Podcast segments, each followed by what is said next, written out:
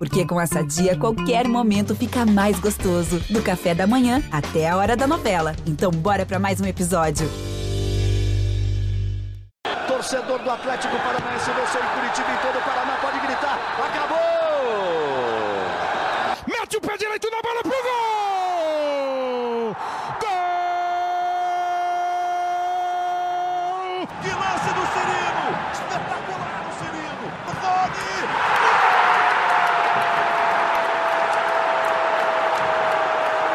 Fala pessoal do GE, está no ar mais um podcast. Sabe de quem? Do Atlético! Fala torcida atleticana, esta é a 43ª edição do podcast GE Atlético. Eu sou Fernando Freire, repórter do GE.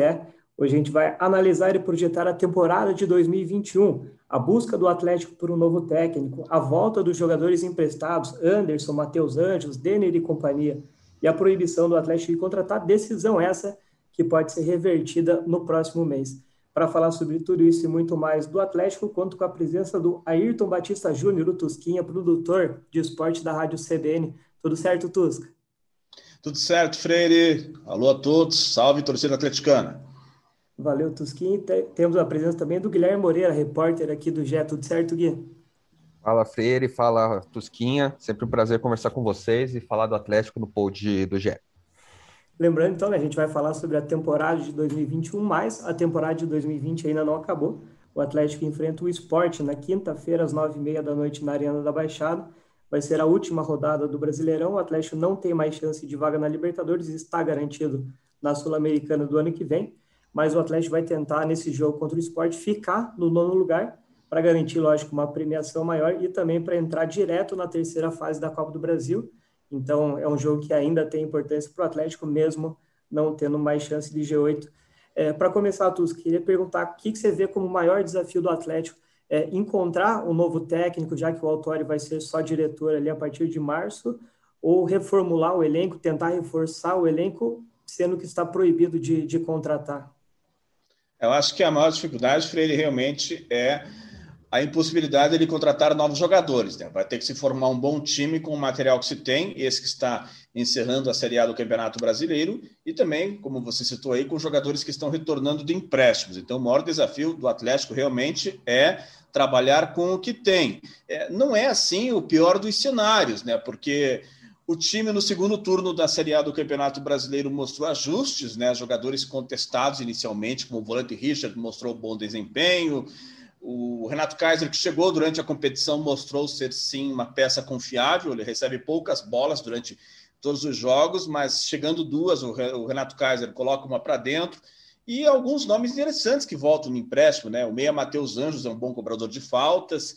É, o Pedrinho, atacante, já teve uma boa primeira estada no Rubro Negro e conseguiu um bom desempenho, mesmo jogando por um time rebaixado para a Série C, como foi Oeste. Eu acho que o Atlético tem um cenário hoje parecido com o de 2018, quando é, disputou a Copa Sul-Americana e acabou sendo campeão da Copa Sul-Americana. A diferença é que em fevereiro de 2018 nós já observamos no Campeonato Estadual que Bruno Guimarães poderia ser uma peça muito útil que Renan Lodge poderia ser uma peça muito útil, e agora nós vamos ter que encontrar, digo nós, observadores, e também eh, estendo isso aos torcedores e à comissão técnica do Atlético, encontrar peças como essas no time que vai iniciar o Campeonato Paranaense sábado em Cianorte.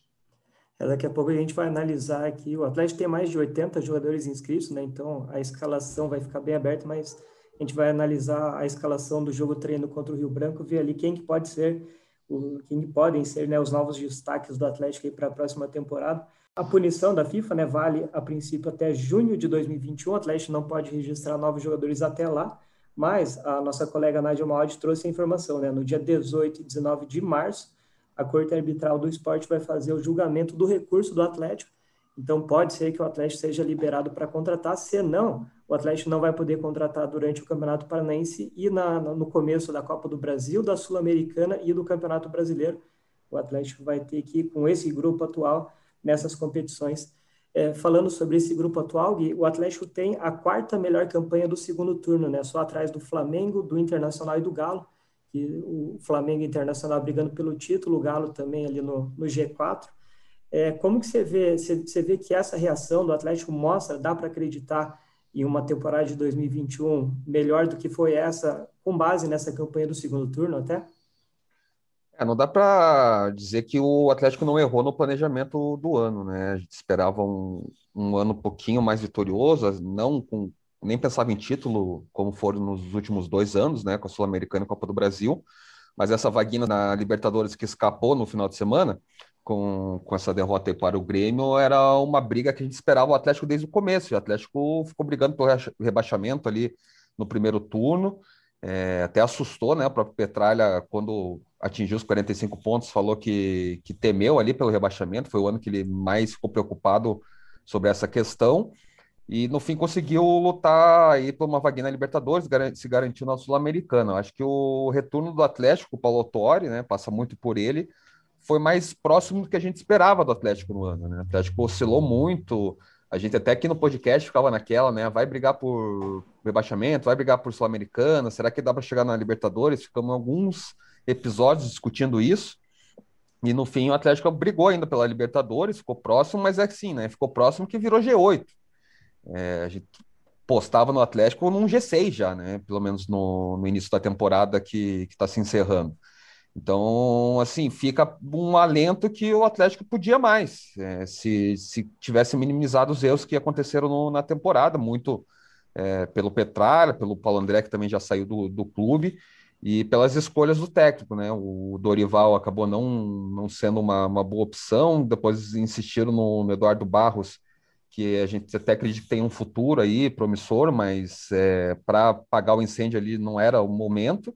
E quando chegou para o Autori, que deu uma ajeitada no time, né? Teve uma defesa sólida, não sei agora como que tá, Felipe, mas até rodadas atrás era menos vazada do campeonato, junto com o Palmeiras, junto com o Inter. E, o ataque ainda não, não, pegou de vez, mas ele conseguiu dar uma recuperada no Cadu, né, no Carlos Eduardo, que estava mal. O Renato Caio chegou durante o campeonato e fez seus gols, né, o artilheiro do Atlético no Brasileirão.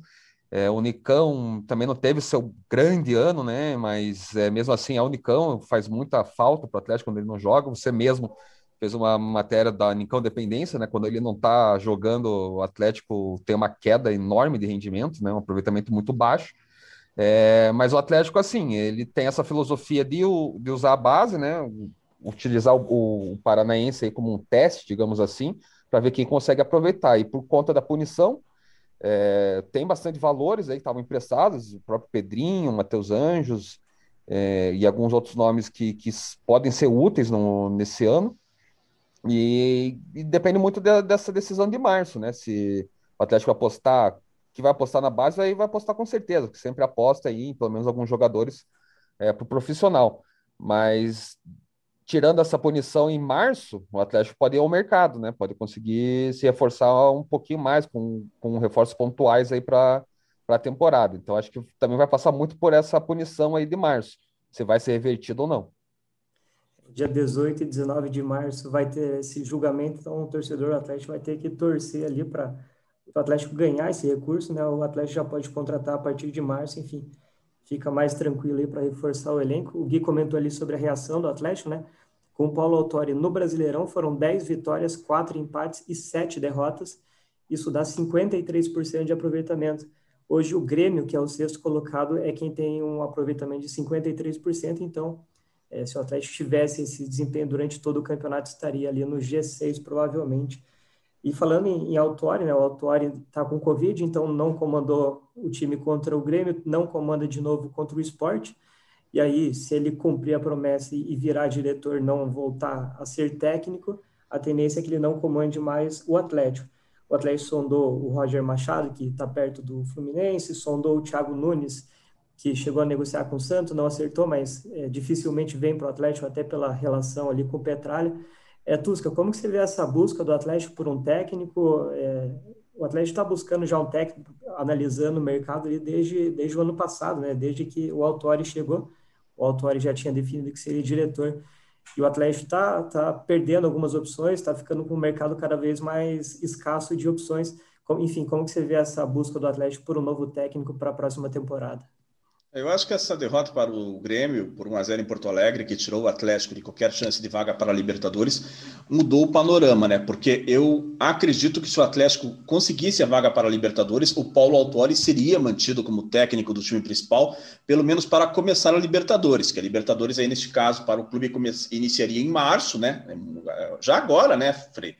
Então, é, você não iria experimentar um técnico em uma Libertadores. Agora, em relação à Copa Sul-Americana, salvo equívoco de minha parte, a Sul-Americana para o Atlético vai iniciar em abril, é isso, né? Isso, na os brasileiros e os argentinos entram só na sequência, né? É, essa fase de grupo que vai durar dois meses, são seis rodadas, é, então o Atlético tem um tempo a mais aí para é, buscar um técnico, conversar com um treinador.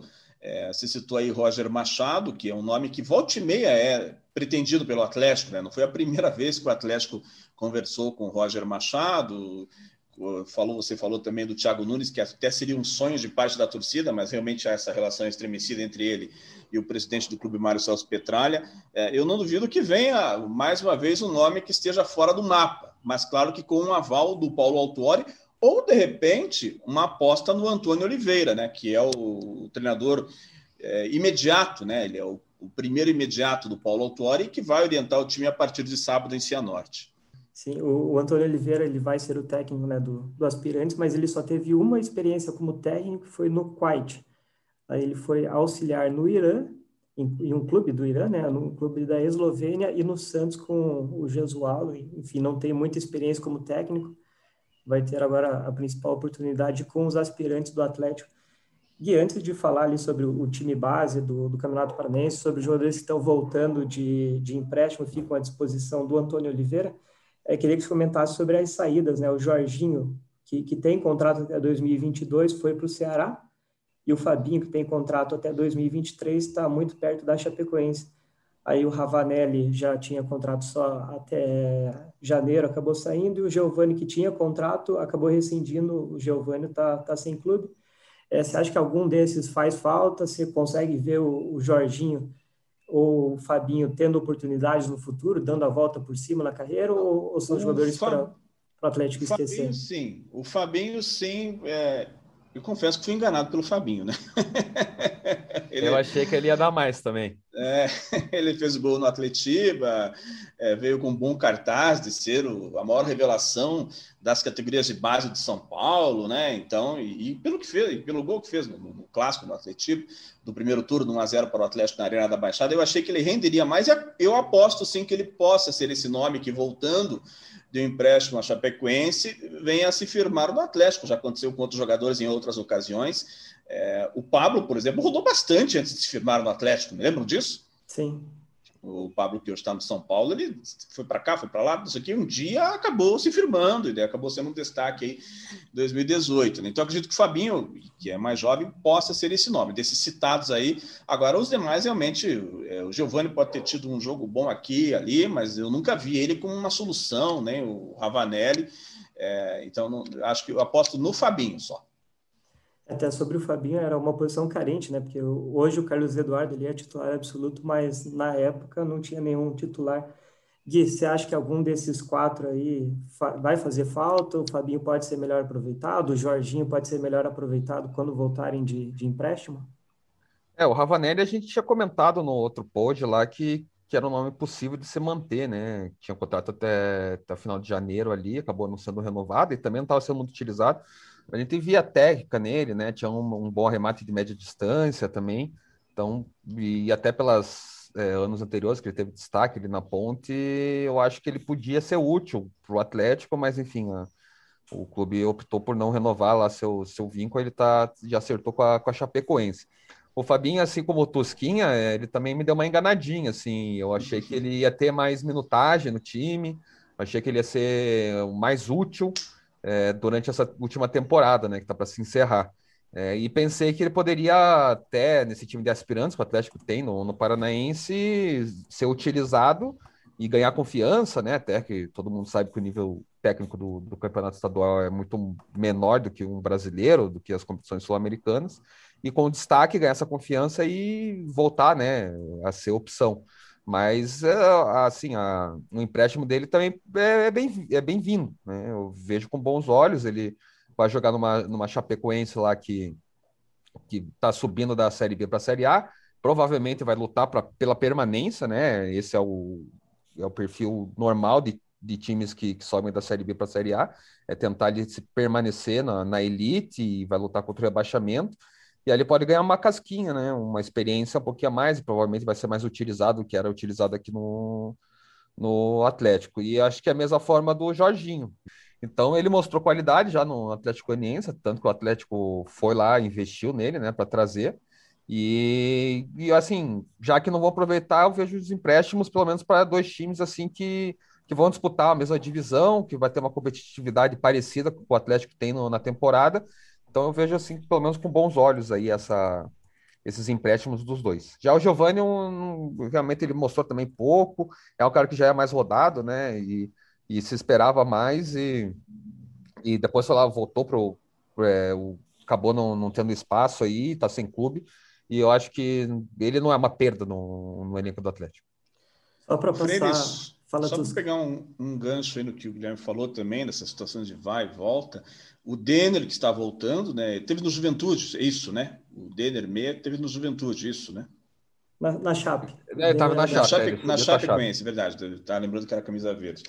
É, o Denner é um jogador que eu acredito que possa sim ser eficiente. Ele mostrou qualidades quando teve chance no campeonato estadual. Eu acho que é um jogador que pode sim ser aproveitado. Ele vai disputar o campeonato estadual já a partir do próximo final de semana. Eu creio que ele venha a ser guindado para o time de cima. É, o Denner veio do Juventude para o Atlético, estava ah, por é. último na, na Chapecoense. É, é só antes de, de falar sobre um pouco mais sobre esses jogadores que estão voltando de empréstimo, é só para passar as datas certinhas na, na Copa Sul-Americana, como o Atlético é, é um dos brasileiros, né, que entram direto na, na fase de grupos. A fase de grupos começa na semana de 21 de abril, então o Atlético tem aí uns dois meses para montar o elenco, o time principal. E a Copa do Brasil começa já em 10 de março, no comecinho de março. Mas se o Atlético ficar em nono lugar no Brasileirão, aí ele entra direto na terceira fase, e a terceira fase é só em junho. Então, se o Atlético terminar nesse nono lugar, vai ser importante para ter uma folga, uma tranquilidade, até porque a, a, primeira fase da Copa do Brasil é, é jogo único, né, fora de casa, enfim, sempre tem o risco de acabar pegando um time melhor e se complicar. E a gente já falou aqui bastante sobre os jogadores que estão voltando de empréstimo, né? Enfim, tem o goleiro Anderson, que estava no Náutico, o Matheus Anjos, que estava no, no Botafogo de Ribeirão Preto, o Denner, que a gente comentou agora, e para o ataque tem ali Jaderson, Pedrinho, Cleiton, Iago da Silva, enfim, várias opções. É, vocês já comentaram ali bastante sobre o Matheus Anjos, agora por último do Denner. É, quais outros jogadores vocês acham que vão ser fundamentais, que vão conseguir dar essa volta por cima no Atlético depois de voltarem? Pode começar com você, Tusca. Ah, eu falei do Pedrinho também, né? Porque mesmo jogando num time que caiu para a Série C, ele teve bom desempenho, bons números lá no, no Oeste, marcou seis gols e não chegou a jogar assim 38 jogos, né? Seis gols para um time que caiu para a Série C é um bom índice.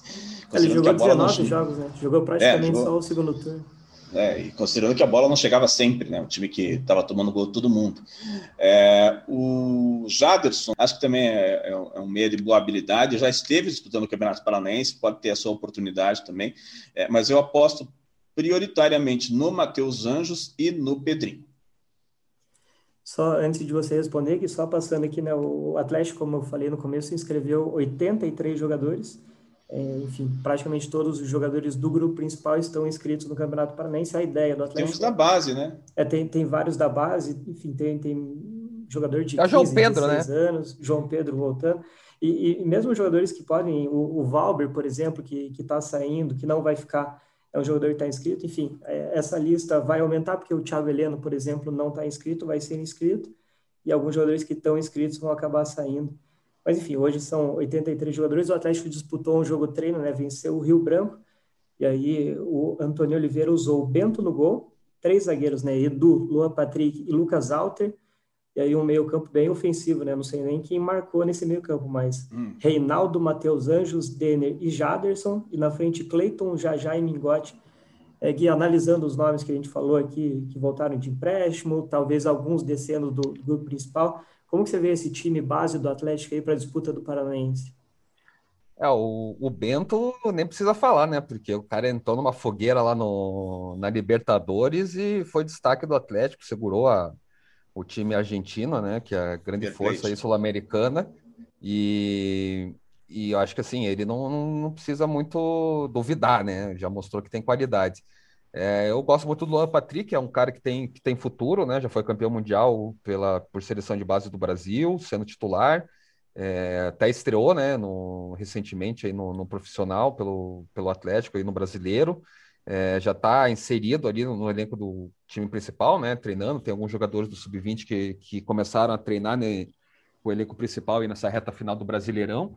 É, eu gosto muito do Pedrinho, como o Tosca falou, ele é um. Se tinha destacado já no Paranense ano passado, né? Acabou não sendo tão aproveitado é, pelo Atlético esse ano no, no, principal, mas assim, jogou uma Série B e ele jogou aí, se não me engano, 16 jogos. Nesses 16 jogos mostrou qualidade, né? Acima da média para a Série B, fez seis gols, é, deu uma esperança para o Oeste quase até a última rodada de, de evitar um rebaixamento, deu uma arrancada ali, mas foi insuficiente e muito passou pela chegada do Pedrinho no OS. É, eu gosto do Denner também, que estava na Chapecoense. O Matheus Anjos é que, assim, eu imagino que seja o último ano dele de, de tentar se firmar no Atlético, né? Ele é, tipo o João acabou, Pedro, né? É, ele já acabou passando aí pelo Paraná, pelo empréstimo, é, passou agora pelo Botafogo de Ribeirão Preto, a gente vê qualidade nele e, e vê técnica nele, mas falta aquela intensidade, né, no, no João Pedro. Ele, o João Pedro não, desculpa, no Matheus Anjos. Ele acaba, às vezes, sumindo da, da partida e numa Série A não dá, né? Na Série B a gente até, até quando ele pega uma bola e dá uma enfiada ali ou faz uma jogada que, que ele tem a capacidade, tudo bem. Mas na Série A ele não pode viver só de lapsos ali durante os jogos, né? Então ele tem que ter mais regularidade e eu vejo que essa temporada para ele tentar se firmar, assim, de, de, nesse Paranaense ser a última chance dele de conseguir voltar ao, ao elenco principal do Atlético. Eu também gosto do Iago, que estava no Cuiabá lá, é um, é um, é um extremo de, do lado direito, que é canhoto, é rápido, habilidoso, e teve seu destaque no, no acesso do, do, Cuiabá aqui também. Ele tem até uma boa finalização, claro que é, que é novo, ainda precisa melhorar algumas somadas de decisões, mas é, vejo que ele tem potencial. E dos meninos né, da, da base, que já estão por aí, além do Luan Patrick que eu falei, o Jajá é, é, é um cara que se que sobrou né, no, na, na, sua categoria. Ele que tinha estava no elenco principal, voltou junto com o Mingote. O Mingote também gosta muito do atacante.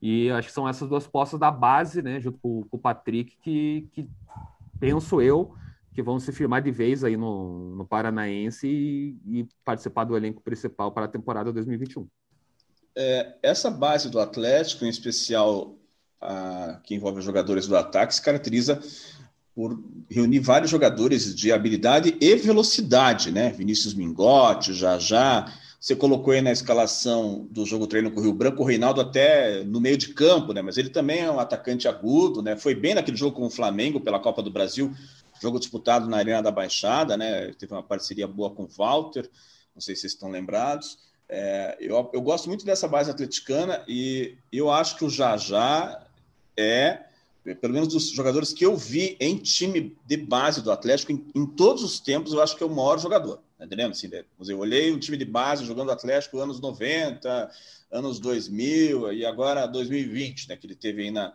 Copa São Paulo do ano passado. É, Para mim, assim, o Jajá tende a ser. É, claro que a gente não pode criar uma grande expectativa e coisa e tal, mas eu aposto que realmente é um jogador que vai encher os olhos, né? Então, eu acho que o campeonato esse é do Jajá, e eu creio que ele chegando ao time de cima, até achei que ele já chegaria ao time de cima na temporada passada, que seria com mais frequência, né? Teve algumas umas oportunidades. Então, essa base do Atlético é muito boa, né? Então, eu queria frisar aí já já o Reinaldo teve chances também, o Vinícius Mingotti, o, o Guilherme falou do Luan Patrick, que foi campeão mundial sub-17 com a seleção brasileira. Então, é uma boa base, além do Bento, né, que teve aquela atuação espetacular, as duas atuações, no caso, dos jogos com o River Plate. Entrou na fogueira na Copa Libertadores da América e mostrou que merece confiança. Vocês dois falaram do Bento, mas o Atlético trouxe também o Anderson, né? Estava emprestado para o Náutico, voltou. O Náutico queria que ele permanecesse lá, o Atlético pediu a volta enfim, vai ser uma disputa interessante ali no gol. A tendência é que o Anderson seja utilizado em algumas partidas do Campeonato Paranaense. O Campeonato Paranaense que para o Atlético começa no sábado, às 5h15, né? O Atlético enfrenta o Cianorte fora de casa, no Albino Turbay. E aí a gente praticamente não falou aqui do jogo contra o esporte. O time principal do Atlético se despede do Brasileirão contra o esporte. quinta-feira, às nove e meia da noite, na Arena da Baixada. O Atlético hoje é o nono colocado, tem 50 pontos, mas o Atlético, como a gente falou, precisa manter esse nono lugar. Né? O Atlético está colado ali atrás dele. Tem o Corinthians também com 50 pontos, o Bragantino com 50 e o Ceará com 49. Então o Atlético precisa ganhar para manter o nono lugar. Se perder, pode cair até três posições, que seria muito ruim em termos de premiação e teria que entrar direto na, na primeira fase da Copa do Brasil. Para essa partida, o Atlético não tem o Thiago Heleno e o Richard, foram expulsos, né? Já tinha ali quatro jogadores que não vinham jogando, mas essas são as novas baixas. É, Tusca, o que, que você imagina desse jogo? Você acha que o, o esporte, como a gente falou, né, tá, tá lá na parte de baixo, é, precisa ganhar para garantir vaga na Sul-Americana, mas, enfim, tem a concorrência ali do Bahia, do Fortaleza. Você acha que é um jogo para o Atlético fechar aí a temporada de 2020 com uma vitória? É, pelo fator Copa do Brasil, esse jogo tem uma motivação extra, né? Para o torcedor pode não se ficar muito, nossa, ficar em nono lugar, aqui que muda, já que não chega mais a Libertadores, já está garantido na Copa Sul-Americana, mas tem essa situação de você eliminar duas datas da Copa do Brasil, né? Chegar numa fase avançada, e eu acho que isso vai ser passado aos jogadores, né? Olha, é, pode não parecer muita coisa, mas para o clube é um desgaste a menos entrar já na terceira fase da Copa do Brasil, né? Então, e, e por ter uma cobrança menor, né? Assim, digamos assim, de, de é, assim, não tem, agora não há uma cobrança de, de, de ah, se ganhar para vaga nessa competição ou naquela, a exceção dessa situação de Copa do Brasil, acho que o Atlético pode jogar tranquilo e, e, e, e em casa vai ser, claro, o favorito, né, diante de uma equipe que, embora esteja aí tentando vaga para a Copa Sul-Americana, uma equipe, no caso do esporte, que passou o campeonato quase que inteiro lutando para não ser rebaixado. Eu acredito sim que o Atlético seja o favorito e eu espero, é, desse time do Atlético que vem jogando o Campeonato Brasileiro, a Série A, um protagonismo maior do Christian. Né? O Christian já foi mais protagonista nessa competição e deixou de ter esse papel nas últimas rodadas. Eu acho que o Christian chegou a ser protagonista em jogos da Libertadores também. Né? Eu acho que ele pode sim voltar a ter aquela chegada, acho que o Guilherme vai concordar comigo, ele chegava com mais frequência ao ataque, né? chutava bem da entrada da área e deixou de fazer esse papel, né, Guilherme? É, eu concordo. Ele, quando até uma da, dos legados do Eduardo Barros foi justamente ele e o Eric ali no meio, né? Ele, é. tirando o Eric do, da lateral e puxando de volta para o meio e fazer e, ele, e esses dois chegando na área, né? Pisando mais ali na área. E o Christian realmente, eu acho que assim, ele nesses últimos jogos ele realmente deixou um pouquinho a desejar, mas ele para mim foi a grande notícia do, do Atlético no, no ano, assim, né? Nesse, nessa última temporada. Foi um jogador que começou bem no, no, no Paranaense é, e foi se inserindo ali no, no elenco principal e, e, teve bons rendimentos, né? Claro que ele ainda tem muito a evoluir, mas ele já se mostrou muito útil e até, assim, às vezes, em alguns momentos do brasileiro ali, essencial para o time do Atlético, né? Quando ele saía ali, o, o time perdia, assim, em rendimento, né?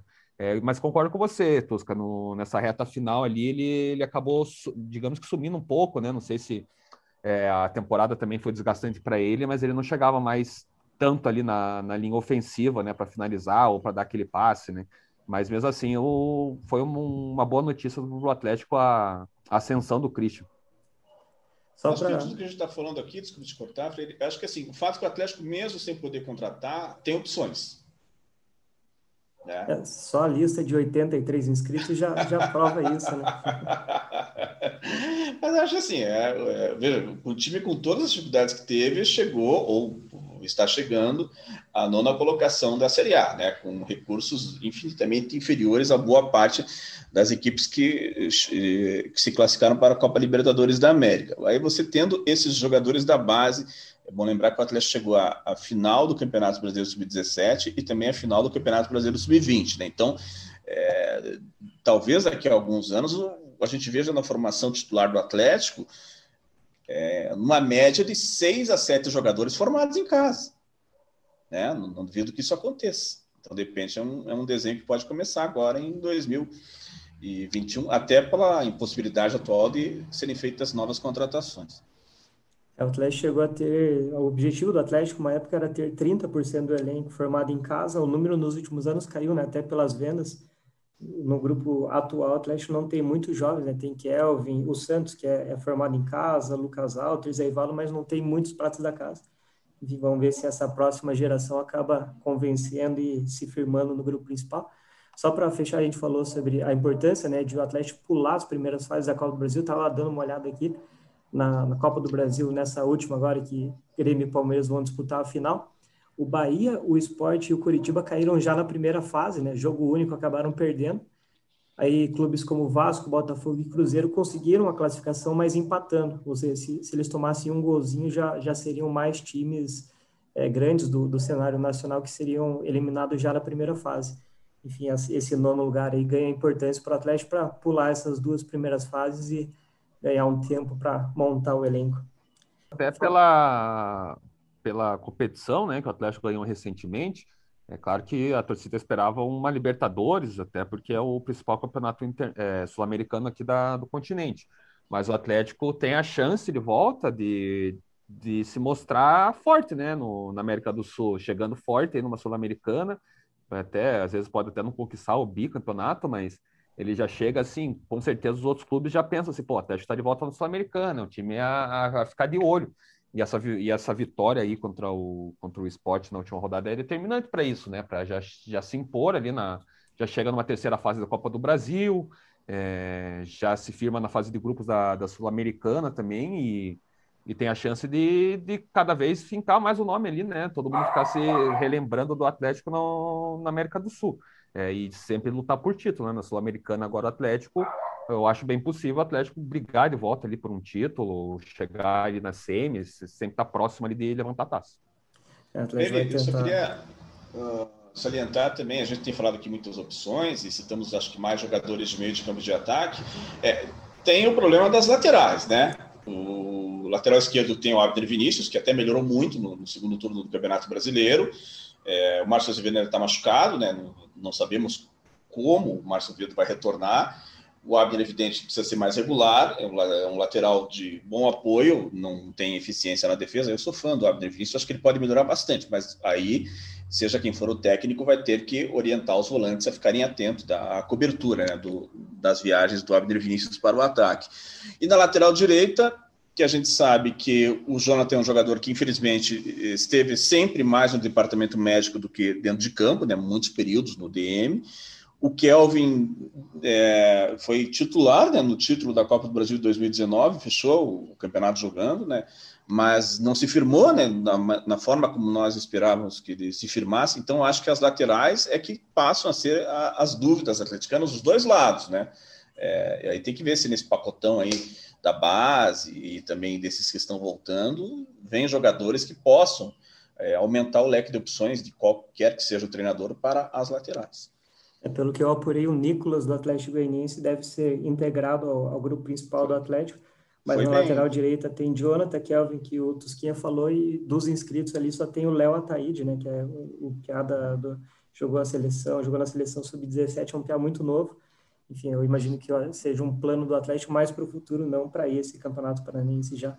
Tusca, muito obrigado pelo, pelo papo aqui, pela participação mais uma vez no nosso podcast. Sempre bem-vindo. Quando quiser participar, só chamar e a gente provavelmente vai chamar você mais vezes aí.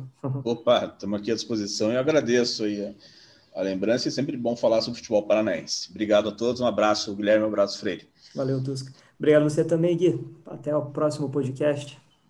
Valeu, Freire, valeu, Tusquinha, essa enciclopédia paranaense. É sempre um prazer também falar do Atlético aqui no GE e voltamos aí numa outra oportunidade. É isso, fechando, portanto, o 43º GE Atlético aqui no GE jogo contra o esporte. Lembrando, quinta-feira, às nove e meia da noite, na Arena da Baixada, o GE acompanha tudo em tempo real. Valeu, pessoal. Até a próxima.